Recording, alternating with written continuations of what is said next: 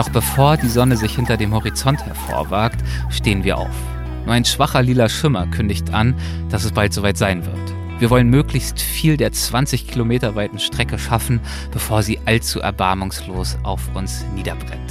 Wir wollen gerade los, dann nutzt Lydia die erstbeste Möglichkeit, einmal mehr ihre Kompetenz zu untermauern. What's going on? Wir haben Hornbills gesehen. What was it? What kind of Hornbills? Von der Dickens. Von. Hört schon wieder auf. äh, also Hornbills. Äh, ähm, wie heißen die denn auf Deutsch? Äh, Horn.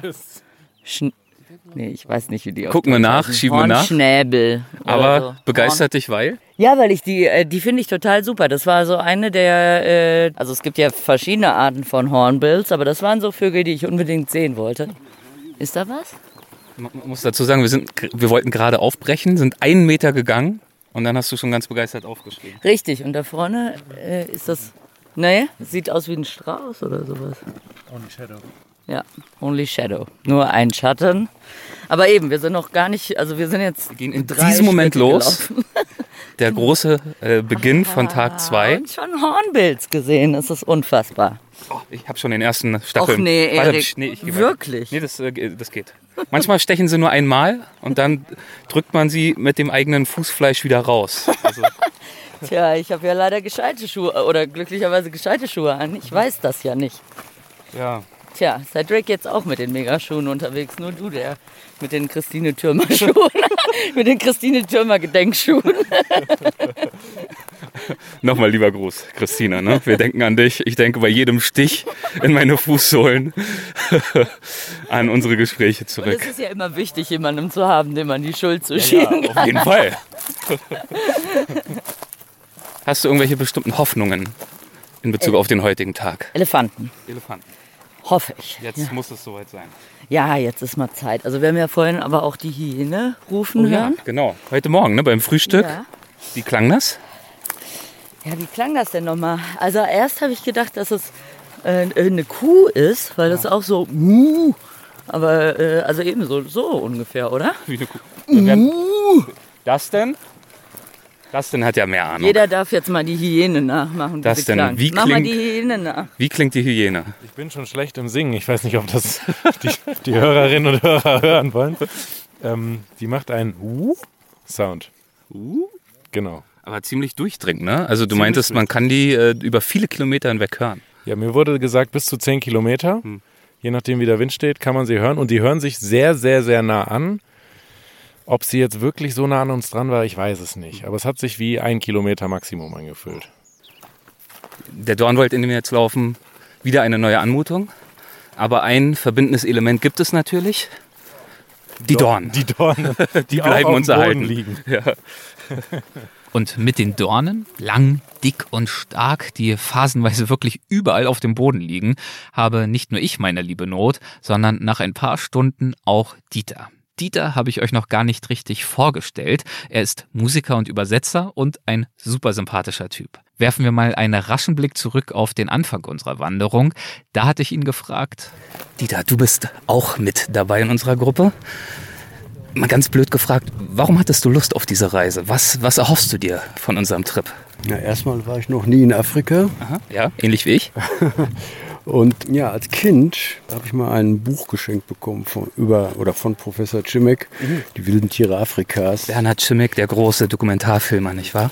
Das war noch äh, Anfang der 70er und ich kann mich erinnern, dass ich wirklich, das war mein Lieblingsbuch, reich bebildert und ich dachte, irgendwann musst du doch mal diese ganzen Tierchen auch mal live sehen. Ja? Ein lang gehegter Traum, wirklich.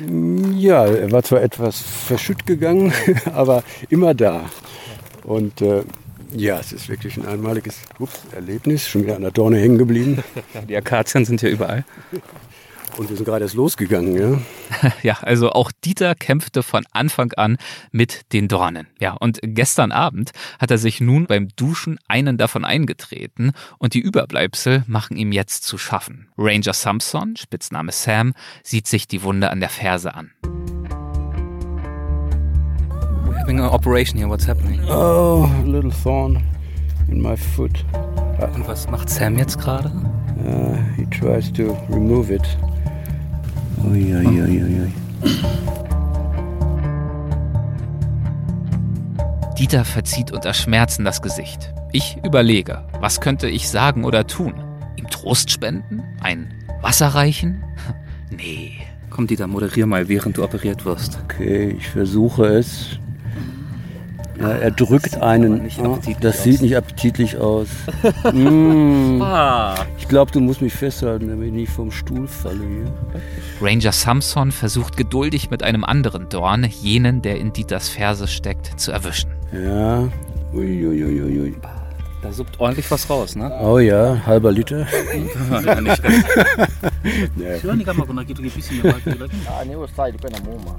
Ich glaube, er kann den Fuß retten. Oh ja, es geht weiter. Sam squeezed jetzt, der ähm, drückt die Stelle zusammen in der Hoffnung. Dieter leidet. In der Hoffnung, dass eine Werbung für uns sein. Ach so. Es war gerade schwer zu hören. Dustin Klüger hat aus dem Hintergrund gerufen, ey, das hier soll eine Werbung für uns sein. Also wenn ihr euch gerne denn einen? Dorn eintreten wollt, dann nur mit Klüger reisen.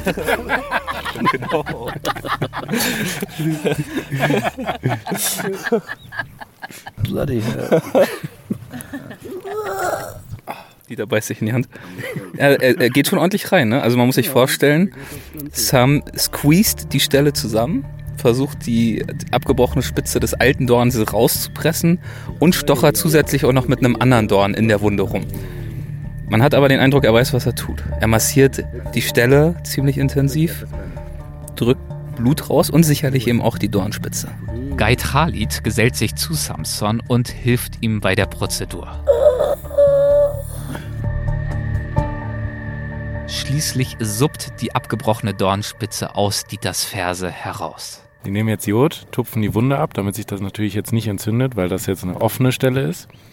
Und dann wird das Ganze fachmännisch verbunden mit ihrem First Aid Kit. Ist aber wirklich süß, wie sie sich beide um den Dieter sorgen und äh, schwer Wir- konzentriert wirken. Die beiden sorgen sich, beugen sich über aus. ihn und im Hintergrund hört man nur Lydia lachen. Jeder, jeder sorgt sich auf seine Art und Weise. Mitleid drückt sich halt unterschiedlich aus. Und Dustin sorgt sich allein um den äh, Werbeeffekt, den fraglichen. Genau. Also wenn Dieter diese Reise überlebt hat, dann ist es ein Zeichen für uns. Thank you, man. Ja, Asante. Asante. Und meinst du, du wirst, du wirst überleben? Ja, frag mich in einer Stunde nochmal. Okay. Ah, ich glaube schon. Also das war jetzt mal eine Dornenwunde, die wir nicht der Christine Thürmer in die Schuhe schieben können. Glück gehabt, Christine. Die ist nämlich beim Duschen passiert, als er barfuß war. Ja, das stimmt. Wo ich froh bin, dass der Dieter vor mir geduscht hat und sich das äh, reingetreten hat, sonst hätte ich gemacht.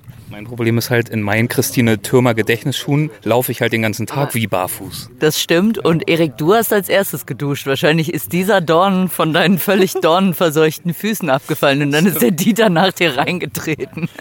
Das kann wirklich sein. Wir haben ja vorhin mal wieder pausiert und meine Schuhsohlen entdornt. Ja. Da steckten bestimmt 20 oder 30 Stück drin. Die sind vor allem, die sind mittlerweile wie so ein Sieb. Also ist auch gut. Wenn du die später nutzt, äh, dann sind die gut durchlüftet sicherlich. Also ist ja in Brasilien immer ein großes Thema. Löcher in den Klamotten sagt immer jeder Ventilação, also äh, zur Durchlüftung. Das ist ja einer der Gags, die dort immer gebracht werden. Ne? Wenn irgendwas wieder zerrissen ist. Genau, das ist wie, wie wenn Frauen äh, mit dem Besen vorm Haus kehren und man kommt vorbei, dann muss man auf jeden Fall immer den Witz machen. Na, gehst du auf Reisen? Super dumm. Dieters Fuß ist fürs Erste gerettet, wir können weitergehen. Bald schon sehen wir die ersten Tiere, zum Beispiel, recht nah, eine Gruppe Grand-Gazellen. Und wir entdecken einmal mehr die Spuren einer ganz anderen Art. Der erste Elefantenfußabdruck.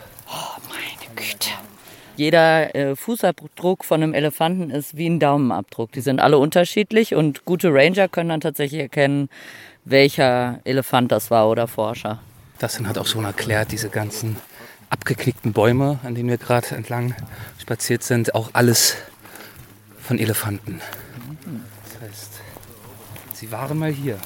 Also die Hoffnung, die Dickhäuter leibhaftig zu erspähen, hier in freier Wildbahn, wird weiter genährt. Erst einmal gibt es aber noch andere Spuren. Oh, ganz weich, ganz fluffig. Was hast du denn in der Hand? Katzenkotze. Konkret also, ja, Löwenkotze. Äh, so, äh, genau. Äh, wie, ich weiß nicht, wie man das auf äh, schlau nennt, aber Katzen lecken sich ja und nehmen dabei Haare auf, die dann eben regelmäßig raus müssen. Kennt jeder Katzenbesitzer, darum Hm. Ja. kauft man ja Katzengras. Ne? Und wie wir lernen, machen das auch die Löwen. Wir haben nämlich gerade so ein Fellbollen auf dem Boden gefunden. du hast natürlich. Direkt wieder eingesammelt. Ich habe sofort Kleines eingesammelt. Souvenir. Geil, man sieht so richtig die Löwenhaare, also man sieht sogar die Farbe, ne? Fluffig, Doch, ne? Weich, ja. Ja. Guck mal, jetzt haben wir indirekt schon Löwen gestreichelt. Sehr, sehr indirekt. Aber es ist tatsächlich so, also wir laufen hier jetzt gerade dankenswerterweise mal so eine Art Weg lang. Ein Und, Trampelpfad, ja. Also aus, Ja. aus, aus Staub und Erde. und äh, da haben wir jetzt tatsächlich schon viele Löwenspuren gesehen. Die sind tatsächlich ziemlich groß. Sehen anders aus als, also wie ein sehr großer Jaguar vielleicht. Äh, sehen aber anders aus, also sehen wirklich so, man sieht eben diesen Fußballen mit diesen drei Ausbuchtungen. Halt so richtig wie bei so einer Hauskatze. Guck mal, hier, jetzt. Elefantenkacke. Also sie sind alle hier, wir müssen sie nur noch sehen. alle hier. Genau, also ich bin ja dann wirklich schon, also wenn ich jetzt hier so eine, so eine Löwenspur sehe, hier auf diesem Trampelpfad. Die gehen hier übrigens in beide Richtungen. Also sie sind, Genau. Könnten vor uns sein oder auch hinter uns, ja. Ja, also sie sind nicht ganz frisch, sonst Ja. könnte man sich vorstellen, er ist auf uns zugekommen, hat uns gehört und hat sich wieder umgedreht. Aber da sind sie nicht frisch genug für. Äh, aber ach, wenn ich, mir reicht das, also wenn ich dann schon so eine Spur sehe, in meinem Kopf sehe ich jetzt, wie der Löwe hier auf dieser Straße lang gelaufen ist. Und das ist doch auch schon ein schönes Bild. ja. Vielleicht dann irgendwann nochmal in echt, aber also ich, äh, mich begeistert das schon. Ich bin auch einfach, einfach zu begeistern. ja. Das merkt man ja an den Leuten, mit denen du so unterwegs bist, ne? womit du dich zufrieden gibst. Genau, eben. ja gut, da würde ich jetzt nicht von begeistern sprechen. Dann entdeckt Lydia wiederum eine andere Art von Spur. Also wir sind hier jetzt gerade wirklich auf den Spuren der Raubtiere. Wir haben gerade ein, eine tote Grand Gazelle, ich weiß nicht, wie die auf äh, Deutsch heißt, gesehen. Die ist allerdings wahrscheinlich aus Altersgründen gestorben. Drama. 14 Jahre alt kann man an den Hörnern zählen. Immer so zwei Ringe sind ein Jahr. Und jetzt sind wir weitergekommen und jetzt äh, ist hier eine Schleifspur. Also hier vor uns ist so komisch glänzendes Zeug. Das ist, glaube ich, Schwarz. Ja, so ganz schwarz und glänzend. Sieht fast aus Äh, wie Teer. Genau, aber es ist, äh, glaube ich, getrocknetes Blut. Ne? Also wirklich so eine ganze Pfütze und ausgehend von dieser Pfütze aus getrocknetem Blut wurde was geschliffen, also was gezogen Durch den Sand hier. durch den Sand in so einem Bogen Ja. und dann sieht man aber nichts. Also ähm, genau, es könnte sein, dass äh, Hyänen dann da beteiligt waren, dann bleibt immer nicht viel übrig. Vorne sind auch nochmal Bluttropfen, guck mal hier.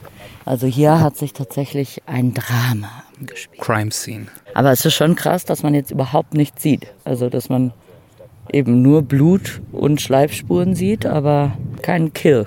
Kurz nachdem wir diesen Ort untersucht haben, an dem vermutlich ein Tier verendete, gibt es auch für uns einen kurzen Schreckmoment. Ein paar Meter vor uns kommt Guide Khalid einer Schlange näher, als ihm lieb ist. In the bush? It is, äh, sie ist abgehauen. Wir wissen es nicht. Wir suchen sie gerade in diesem sehr sie- dichten Dornbusch. Hast du sie noch gesehen? Nee, aber unser Guide ist fast draufgetreten. Oh. Also auch die übersehen manchmal kleine Tiere. What kind of snake was it? Did you see? It, it's, it was a young one, but hard to tell right away. I have two snakes I have in mind. It's either a house snake or a black mamba. Yeah. The second one sounds more dangerous. The second one sounds more dangerous, uh, especially when they are this young, because they cannot uh, have a limitation of their venomous and of their venom when they want to attack or self-defend themselves. They can't control how much venom they use. How much quantity they need to inject you. So a bite from a smaller snake is much more bad than a bigger one. So are you scared now? I'm okay. I'm okay. I'm okay. He just got me by surprise, but if I had time with him, I would have caught him. And You know, once I was uh, on a hike in Jordan, in the country of Jordan, in the desert, with a local Bedouin okay. guide. Yeah, yeah, He knows the landscape so well. yeah. And I thought, like, wow, I was so impressed. He's a master of the desert. I'm just a stupid tourist Yeah. visitor. and then we also came across a snake. Yeah. and we walked around it, of course. And then we slept in the desert under the stars. And in the middle of the night, the guide woke up screaming. Wow. Because he had nightmares of the snake. Ah, He was so much more scared of it than I was. So. I'm, okay. I'm Are you okay, or do I'm, we need I'm to- super okay. Are you fine? I am super fine. We'll find out tonight Yes. if they're screaming. Khalid kennt sich zum Glück mit Schlangen aus. Er wurde im Schlangenpark von Arusha über mehrere Monate hinweg im Umgang mit ihnen ausgebildet und hat hochgiftige Schlangen wie die schwarze Mamba auch schon mehrfach gefangen. So you you are confident in handling them. Oh yeah, yes I am. Und hier äh, kommen wir jetzt an einem ehemaligen Lagerplatz vorbei, der Maasai, richtig? Genau, also äh, man sieht tatsächlich nur, dass hier so ein bisschen die Bäume umgeworfen sind und äh, es gebrannt hat und so, aber mehr sieht man nicht. Und das ist halt das Krasse, ne? Die haben hier ihre Häuser gebaut, aber die bauen ihre Häuser ja aus dem Lehm und aus dem Holz, das was hier Kuhmist, außenrum Wasser, ist, Kuhdung. Holz. Ja. Genau, eben. Und wenn die dann sind ja nomadisch, die ziehen dem Gras hinterher. Und wenn die weiterziehen, äh, dann brennen sie noch den Rest nieder und äh, dann ist eigentlich gar nichts übrig. Also schon krass. Die bringen halt gar nichts von außerhalb. Die nutzen nur die Sachen, die hier sowieso außenrum sind. Für die Zäune auch, die sie dann Genau. errichten, um ihre Behausung herum, um das Vieh zu schützen. Das sind dann einfach Zweige und Äste der umstehenden Bäume. Genau, Ja. eben. Und äh, dann bleibt nichts mehr übrig. Also außer ein paar Brandspuren vielleicht, ein paar umgeworfene, äh, also so ein paar Äste, die hier rumliegen. Und, das Und einige Straußeneier, Und einige die sie Straußeneier, wahrscheinlich viel- verzehrt haben. Möglicherweise, genau. Bald darauf bleiben die Akazien für eine Weile hinter uns zurück und gehen über in fast gänzlich busch- und baumloses, ausgetrocknetes Savannengras. Dann wird auch das Gras immer spärlicher. Wir stapfen fast nur noch durch feinen, knochentrockenen Staub, der bei jedem Schritt aufstiebt und hinter uns in einer langgezogenen Fahne in der Luft hängt. Zeit für eine Rast. Cheers. Na, willst du probieren, Erik? Gib mal her, was mampft ihr denn da? Wüstendattel. Wüstendattel? Wird wohl als Gemüse verwendet. Also Dustin weiß mehr darüber als ich, aber wird als Gemüse ge- verwendet und gegessen. Das schmeckt aber nicht. Oh, Wir essen jetzt gerade die Blätter davon, ne? Ja, die jungen Blätter soll man. Nö, ich finde es nicht schlecht. Das ist doch so ein bisschen Ja, warte würzig. mal ab. Es kommt Ja, dann ich so ein bin schon bitterer soweit. Nachgeschmack. Ich finde es auch gut. einen Ich- ganz das ist so ein leichten Hauch von äh, Sauerampfer. Ja, Sauerampfer. Das Ja, du hast recht. Sauerampfer. Ja, finde ich gut. Ich Schmeckt. finde es auch gut. Das denn? Ja, Nur am Moser angefangen. ja, Enjoy. ich bin verwöhnt hier. Ah nee, jetzt hatte ich auch ein bitteres. Also am Ende, am Ende kommt so eine Bitterheit durch, aber das soll ja auch gesund sein. Also, wir halten fest, wir sind uns einig darüber, dass die Blätter der Wüstendattel bitter schmecken. Das schon. Aber Lydia und ich finden sie lecker, während Dustin sie eher mit verzogenem Gesicht isst. Also um das vielleicht hier mal zu skizzieren, wir sitzen gerade mal wieder beim Pause machen, denn Mal wieder. wie zu erwarten war, der Tag ist lang und heiß, bestimmt an die 40 Grad. Ja, wir sind jetzt seit einer ganzen Weile laufen wir über so eine Ebene, die wohl zur Regenzeit auch überschwemmt wird, aktuell aber einfach sehr trocken ist. Und wir haben halt einen super heißen, windigen Tag erwischt. Deswegen haben wir uns jetzt hier unter diesen Baum gesetzt und pausieren und essen Blätter. Willst du noch welche? Ja, ich hatte eben ein bitteres Blatt. Also es gibt unbittere und äh, bittere. Der Baum sieht ja relativ interessant aus, ne? also sehr ver verwachsen, knorrig links und rechts drumherum und hin und her wachsend und vor allem aber natürlich, wie alles hier gefühlt, durchsetzt mit Stacheln, mit Dornen, mit langen, langen Dornen. Ich habe noch keine im Schuh, das ist schon mal gut. Beeindruckender Baum. Ja, das stimmt. Äh, Der Baum ist tatsächlich äh, auch darum ganz spannend, weil er erstmal keine Akazie ist. Wir haben hier um uns herum ja. Ja. meistens Akazien. Ja. Vor allem trägt er auch süße Früchte und ähm, ist wohl eine Wüstendattel, der auch durch seine Dornen durch Photosynthese macht. Also der braucht gar nicht unbedingt die Blätter, die er hat, sondern er kann das auch mit seinen Dornen und mit seinen jungen Trieben. Denn die Dornen sind ja auch grün. Genau, und über die verliert er aber weniger Wasser. Das ist natürlich wieder eine super Anpassung an einen sehr trockenen Standort, wie wir ihn hier haben. Und sogar die Zweige sind grün, ne? Also das heißt, da findet sogar äh, auch Photosynthese statt. Selbst Und was die Rinde. wir, was, wir, was wir auch gesehen haben, als wir vorhin auch Pause gemacht haben, und hier sieht man es auch, dass die Maasai diese trockeneren, dornigen Äste dann benutzen, um Zäune um ihr Lager zu bauen, wo dann die Tiere nicht durchkommen. Also die schneiden die dann ab und häufen die so im Ring auf und da kommt dann wirklich keiner durch. Also, Wir zumindest nicht. nee. Wann geht denn das große Jammern bei dir los, Lydia? Äh, ich bin eigentlich noch ganz guter Dinge. Also die Füße sind ein bisschen platt, äh, wollen wir ja nicht drum rumreden. Ähm, aber also vorhin, als wir da durch diese wüstenähnliche Landschaft liefen, war es zwar anstrengend, aber wir haben ja auch gute Unterhaltung. Das stimmt. Dann plaudert man sich so durch. Und natürlich, hier sieht man dann halt auch immer wieder mal eine Giraffe oder eine Gazelle. Bevor wir hier jetzt rein sind, stand also wirklich ein wie ein Gemälde unter so einer großen äh, Schirmakazie eine Giraffe und vorne dran trappelten so ein paar Gazellen vorbei. Also wirklich sehr schön. Das gibt dann Kraft. Und die Blätter der Wüstendattel natürlich auch. Ja, ja, die guten, wohlschmeckenden Blätter der Wüstendattel. So nochmal der Vorstell Vollständigkeit halber. Dustin hat jetzt gerade Folgendes rausgefunden. Ja, die Blätter von der Wüstennattel sind tatsächlich bitter und die, die gerade als nicht bitter eingestuft wurden, Die waren auch von einer anderen Pflanze. Ich Wir die hoffen falsche. also, dass die Oh, oh. Lydia demnächst noch aufrecht steht. Ja, ich ja, auch. Ich der hatte, Erik wohl auch. Der ich ist hatte auch Sauerampfer. Man, man, man sollte vielleicht auf die Guides hören, wenn sie sagen, mach das mal vielleicht nicht. Oder man sollte einfach nicht auf mich vertrauen, Ja, Erik. du hast mir das Blatt gereicht. Ich bin Aber natürlich. du äh, bist blind in die Falle getappt. ich, also ist das jetzt hier die richtige? nee, das ist die falsche, aber Ja. das ist die leckere. Deswegen hat die auch so viele Blätter. Dann essen wir lieber die leckere weiter. Ja, eben. Also ich finde auch. Leckere Sauerampferpflanze, die ist doch einwandfrei. I'm sorry, wenn du stirbst, dann und wir, also wir sterben ja immerhin beide. Ja, Das ist schön bescheuert. Nachdem wir dann allem Anschein nach doch noch nicht ganz kurz davor stehen zu verenden, unterhalten Lydia und ich uns mit unserem Ranger Samson. My name, Samson Elias Copiriano. I'm a ranger. I'm uh, uh, protection of wildlife. I'm very glad because I, I protect the animal of my country. Samson arbeitet als Ranger für die WMA, die Wildlife Management Areas, die der Regierung unterstehen. Seit 20 Jahren macht er den Job jetzt schon. Er ist ein schlanker, hochgewachsener Mann in seinen 50ern, der aber viel jünger aussieht, in grüner Camouflagekleidung.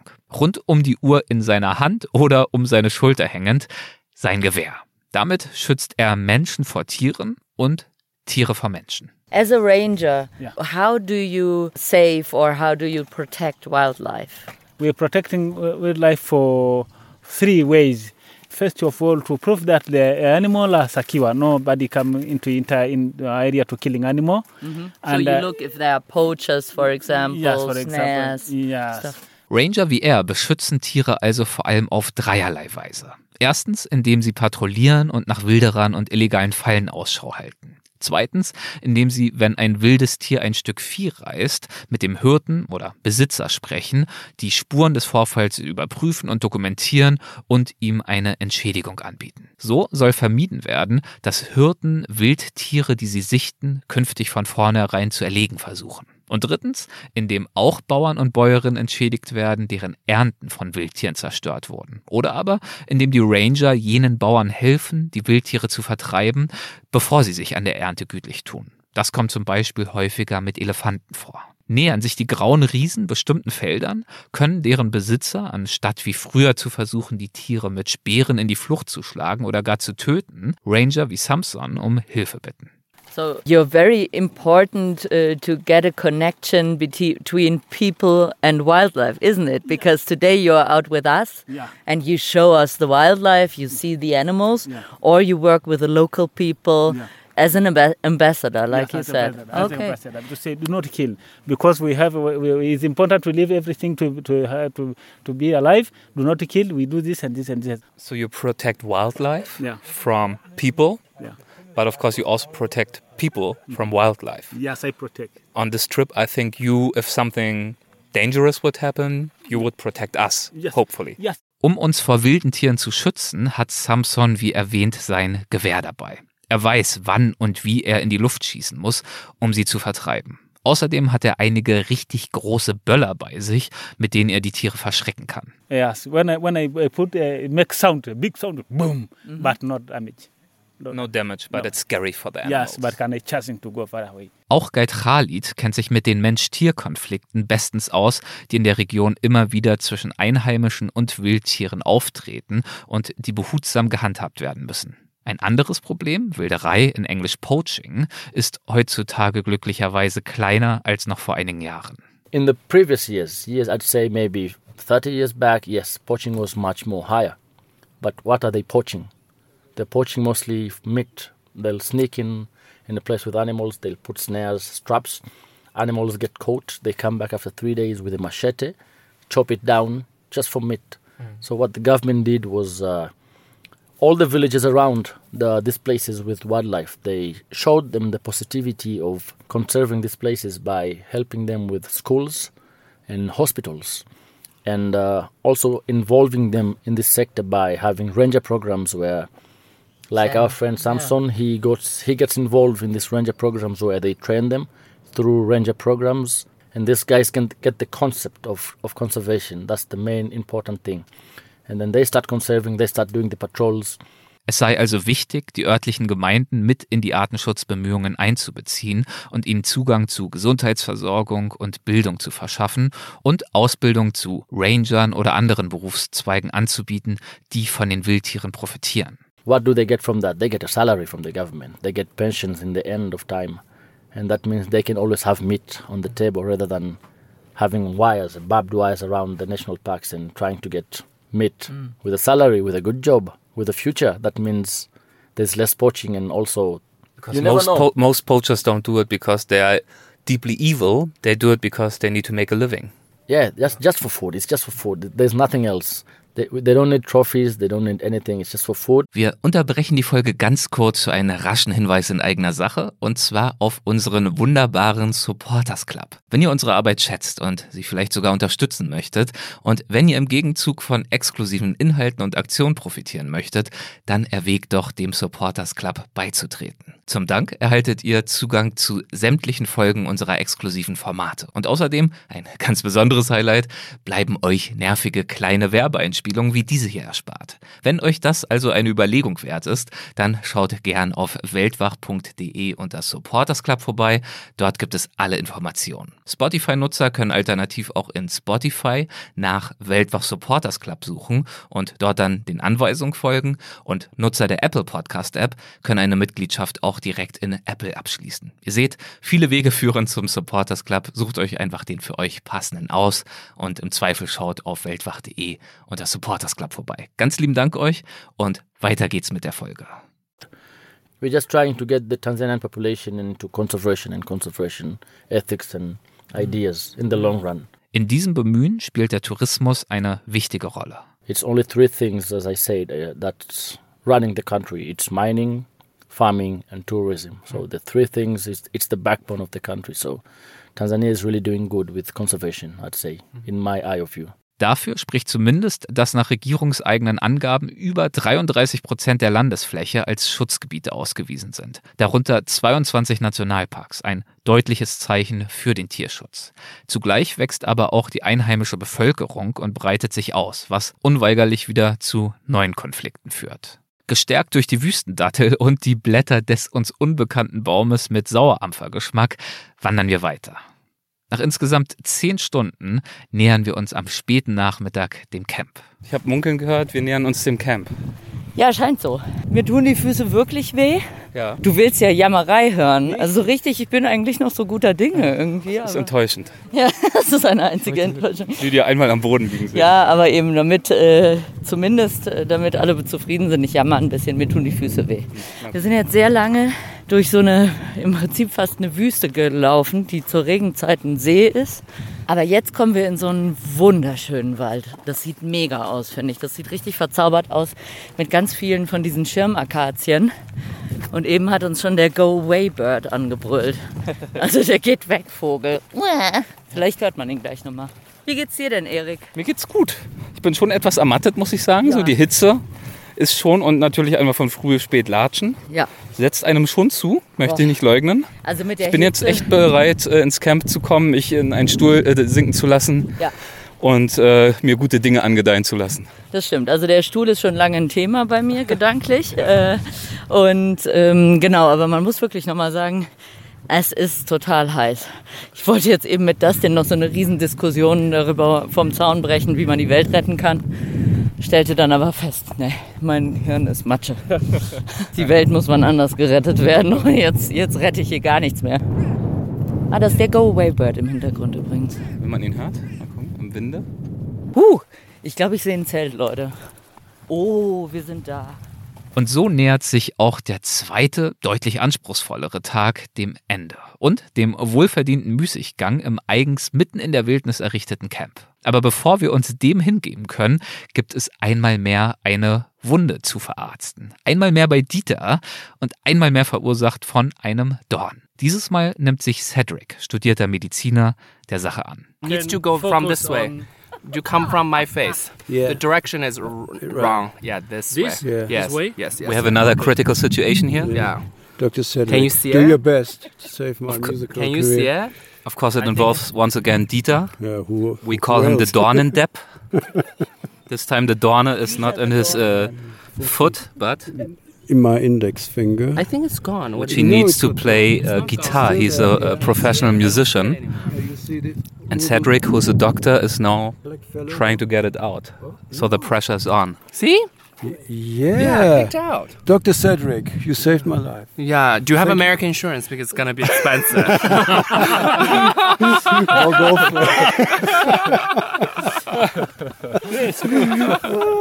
it. Wie ist diese Dorne denn jetzt in deinen Finger noch geraten? Ja, Lernst du denn gar ersten- nichts? Vom ersten Dorn befreit wurde, heute Mittag, ihr erinnert euch, nahm ich meinen Rucksack und da hing ein Dornenzweig dran, den ich nicht gesehen habe. Und der war dann zwischen Rücken und Rucksack und ich wollte ihn ganz schnell entfernen und habe dann in die nächste Dorne gepackt. Ja, und Schön, dass jemand noch mehr Probleme mit den Dingern hat als ich. so ist es. Darauf erstmal ein Bier. Prost. Während Dieter sich ein Bier genehmigt, lassen Dustin und ich uns mit einem Hibiskussaft in den Händen etwas abseits nieder, um uns über das zu unterhalten, was wir bisher erlebt und gesehen haben und darüber, was das in uns auslöst. Ein guter Punkt, um einmal innezuhalten und einen kleinen äh, Rückblick zu wagen auf die letzten Tage. Und da kommt mir zunächst einmal die Feststellung in den Sinn, wir haben es ja am Anfang schon äh, vermutet, je länger man in so einer Natur sich äh, bewegt und unterwegs ist, desto eintöniger wird es nicht, sondern desto intensiver wird die Erfahrung, weil der Kopf und die Gedanken wirklich ankommen, in dieser Art und Weise unterwegs zu sein und in dieser Landschaft. Was mich verblüfft, aber natürlich auch erfreut ist, dass wir in der ganzen Zeit bisher nicht nur keine anderen Touristen äh, gesehen haben, sondern noch nicht mal ihre Fußspuren, also nicht mal menschliche Fußspuren in diesem trockenen, sandigen Untergrund, auf dem äh, haben wir schon mitbekommen, die Spuren wirklich lange erhalten bleiben. Wie erklärst du dir das oder kannst du mir das erklären, dass hier nicht einfach viel mehr los ist und viel mehr Leute auf eine ähnliche Art und Weise hier zu Fuß unterwegs sind, wie wir es tun? Also mir fällt es auch manchmal schwer, das nachzuvollziehen, warum es das eigentlich nicht mehr gibt, diese Art zu reisen.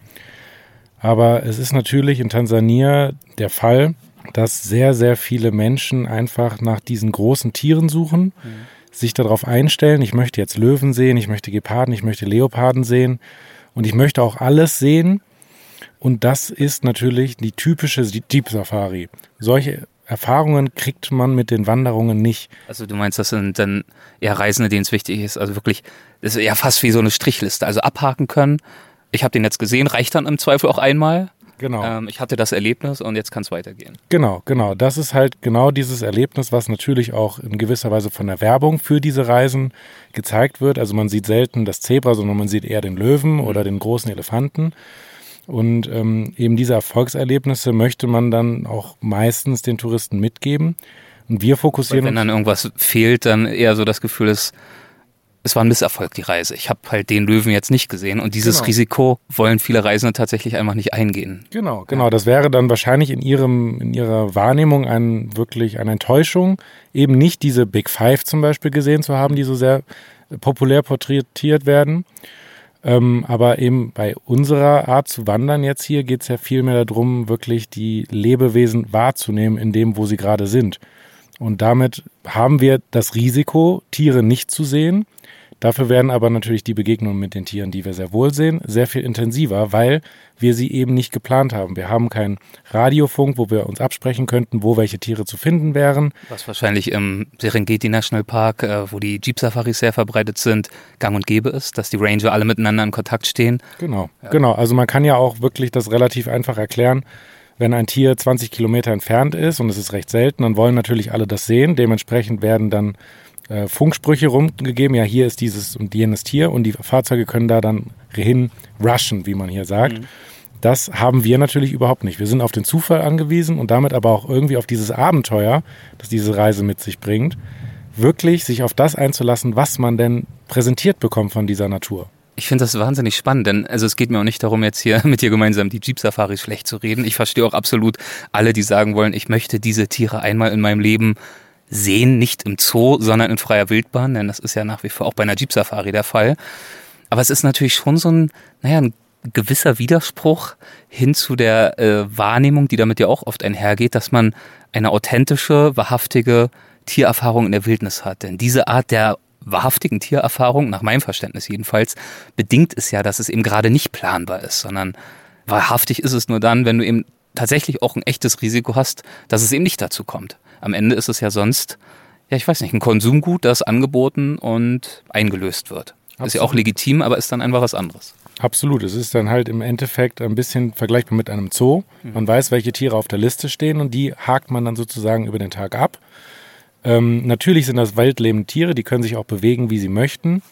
Aber äh, auf unserer Wanderung haben wir einfach gar nicht die Möglichkeit, mit denen mitzuhalten. Die sind auf die Landschaft angepasst, die sind auf die Natur angepasst und die können sich sehr schnell hier fortbewegen. Also das bringt einfach mit sich, dass wir nur die Tiere sehen, die sich auch auf uns einlassen möchten oder uns übersehen haben. Mhm. Und damit hat man einfach dieses absolut unkalkulierte Abenteuer und, wie gesagt, auch das Risiko, eben nicht alles zu sehen. Dafür weiß man nie, hinter welchem Busch was auch wirklich sich versteckt.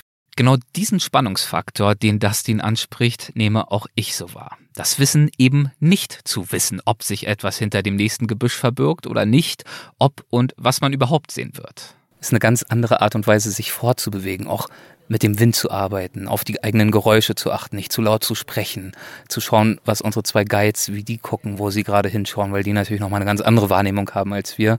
Dadurch liegt immer so eine gewisse Spannung in der Luft und auch wirklich so ein Gefühl des Entdeckertums. Absolut. Und wir ja. schulen ja auch wirklich unsere Sinne hier. Also mhm. als wir losgegangen sind, war das noch so ein bisschen, jeder ist für sich hergelaufen, jeder ist über jeden möglichen Stein auch gestolpert förmlich.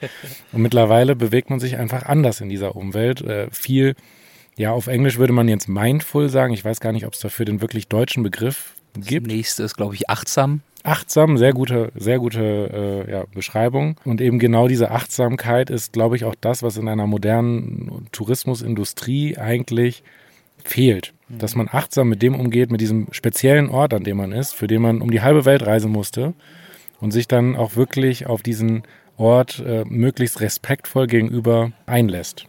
Genau darauf liegt ihr bei Klüger Reisen wert. Ihr unterstützt ja diese Folgen, die wir hier machen. Ihr seid Sponsor, also auch ganz transparent. Verstecke ich auch nicht, denn ich arbeite sehr gern mit Klüger Reisen zusammen.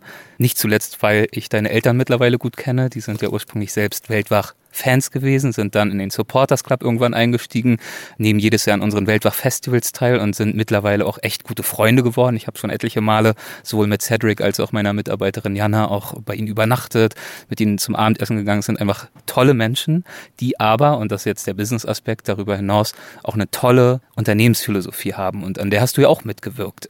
Du hast im weitesten Sinne Sustainability studiert. Äh, was genau? Ich habe Umweltwissenschaften studiert. Okay. Na gut, naja, dann nicht ganz Sustainability, aber mit einem Interesse wahrscheinlich an Nachhaltigkeitsthemen. Absolut, genau, ja. weil die Umwelt kann natürlich langfristig nicht existieren, ohne nachhaltig bewirtschaftet oder äh, wahrgenommen zu werden. Und ähm, demnach habe ich mich dann ein bisschen in dem Feld Tourismus äh, bei meinen Eltern, sagen wir mal, austoben können. Erstmal ganz kurz die Vorfrage, warum hast du das studiert? Was interessiert dich an, an Umwelt, an Umweltwissenschaften? Ich meine, ja, du haben schon erwähnt, du reist gern und viel, warst mit deinen Eltern viel unterwegs. Aber gut, da könnte man natürlich alle möglichen Interessen draus entwickeln. Das stimmt, aber ich glaube, ich war schon früh auch, äh, wurde auch früh von meinen Eltern damit konfrontiert, wie schlimm es ist, dass gewisse Orte eben nicht mehr so schön sind, wie sie einmal waren. Und äh, dass wir Problematiken mit Abfällen zum Beispiel auf der Straße sehen, das ist ja in gerade nicht so entwickelten Ländern durchaus ein, ein allgegenwärtiges Problem. Selbst hier mitten im Busch sehen wir vereinzelt Plastikflaschen. Mhm. Und ähm, eben diese Problematik, glaube ich, hat mich dazu geleitet, mich dafür einfach mehr zu interessieren. Und die grundsätzliche Richtung ist, vorsichtig mit dem umzugehen, was man hat und das möglichst erhalten zu wollen. Dafür haben dich deine Eltern frühzeitig auf euren gemeinsamen Reisen sensibilisiert. Absolut, absolut. Und im Endeffekt ist das natürlich auch im Unternehmenssinne genauso zu wirtschaften, weil wenn wir hier dafür sorgen würden, dass alles kaputt gemacht wird, dann würden wir ja die absolute Grundlage des Geschäfts vernichten. Mhm. Unsere Grundlage ist nun mal die Natur und die möglichst unberührt zu behalten. Und damit ist es natürlich in unserem absoluten Interesse, das auch am besten für immer so zu bewahren und vor allem den Menschen auch hier vor Ort die Perspektive zu geben, trotz ihrer ähm, ja immer noch großen Unterschiede zu unserer Welt, äh, respektvoll mit ihrer Umwelt auf lange Sicht umzugehen und darauf auch dann einfach davon zu profitieren. Genau, das ist natürlich auch wieder ein spannendes Spannungsverhältnis. Also Tourismus auf der einen Seite und eben dieses Bewahren von Schönheit, von intakter Natur auf der anderen Seite. Oft, im Idealfall zumindest, geht das ja auch miteinander einher, dass eben intakte Natur erst durch den Tourismus einen richtigen Wert bekommt und dass die lokale Bevölkerung manchmal dadurch auch noch zusätzlich das Bewusstsein geschärft bekommt, was das für ein Wert ist und wie schützenswert das ist. Für sie ist es vielleicht selbstverständlich, aber sie merken, aus aller Welt kommen Menschen, die bezahlen Geld dafür, das zu sehen und die sind begeistert. Ja, Moment mal, das ist ja wirklich schön, was ich hier habe. Aber auf der anderen Seite sage ich auch nichts Neues. Das bekannte Zitat, der Tourist zerstört, was er sucht, indem er es findet, ist der Tourismus oft natürlich auch eine zerstörerische Kraft. Deswegen die Frage, ähm, wie denkt ihr darüber? Oder anders, ich stelle die Frage mal konkreter, welche Impulse, vielleicht auch aus deinem Studium und darüber hinaus aus deinen eigenen Interessen, hast du versucht mit reinzubringen in eure Geschäftspraktiken, um diesem hohen Anspruch, den du gerade formuliert hast, gerecht zu werden? Wir haben natürlich den großen Nachteil in dem Feld, wo wir arbeiten, dass wir sehr weit, weite Reisen anbieten. Dadurch hat man diesen Aspekt Flüge immer dabei.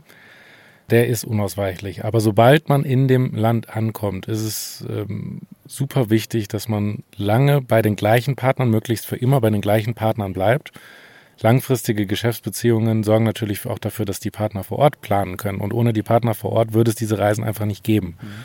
Gleich sind in eurem Fall auch nicht irgendwelche riesigen Corporations, mit denen ihr partnerschaftliche Beziehungen pflegt, sondern kleine Lodges, Ranger, Guides, die eben wirklich auf äh, Community-Level, also auf Gemeindeebene arbeiten und ihr Einkommen dort dann auch einsetzen. Exakt, genau, weil die Großen einfach auch nicht diese custom-made Sachen anbieten können, logischerweise, dadurch, dass sie ihre Standardprogramme ausentwickelt haben.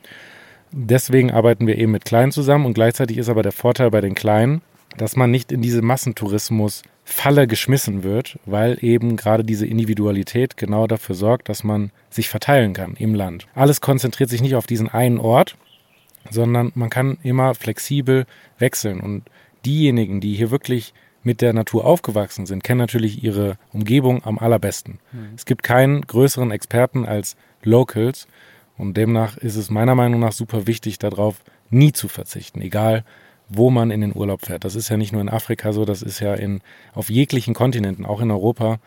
Einen, einen Bergführer zum Beispiel in den Alpen zu haben, die super entwickelt sind, wo die Natur eine recht regulierte ist, äh, wird trotzdem einen unglaublichen Vorteil bringen, als wenn man da mit einem Massentourismusverein eine äh, Alpenüberquerung durchhetzt, mhm. sagen wir mal.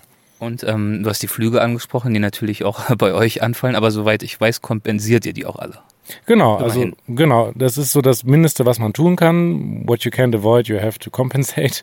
Mhm. Ähm, die Flüge versuchen wir so weit zu kompensieren, als dass wir ausgerechnet haben, wie viel CO2 geht äh, dabei äh, in die Atmosphäre. Aber nicht nur die Flüge, sondern tatsächlich auch die Reiseaktivität vor Ort. Also wir haben uns angeschaut, wie viel Liter die Fahrzeuge, bei welcher äh, Auslastung verbrauchen, solche ganzen Themen.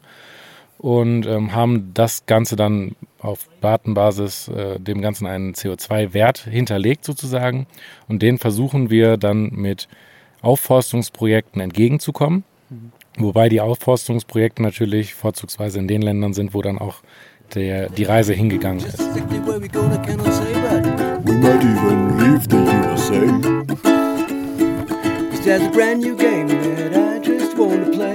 Vor lauter Erleichterung, dass sein Finger gerettet ist, hat Dieter zur Ukulele gegriffen.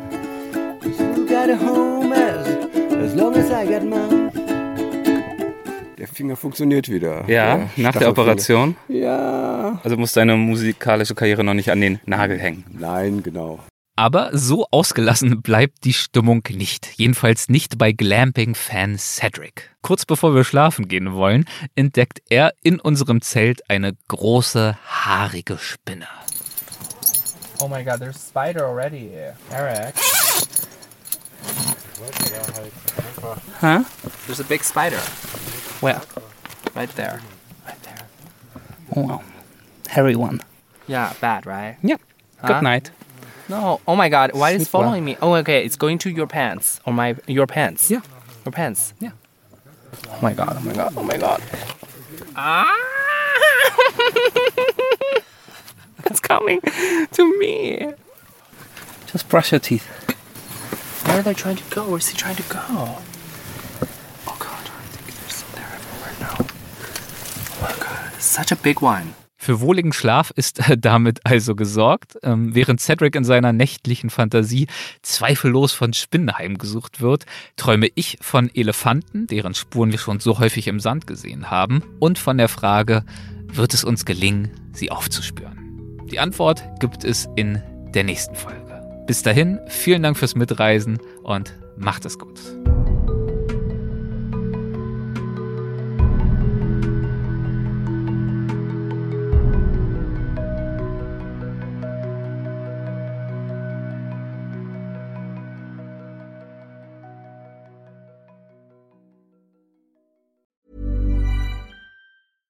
Ever catch yourself eating the same flavorless dinner three days in a row?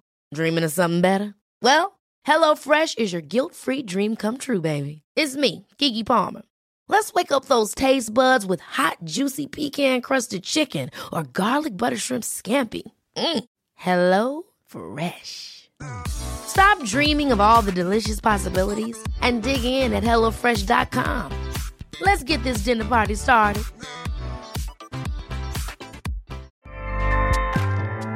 ACAST powers the world's best podcasts. Here's a show that we recommend.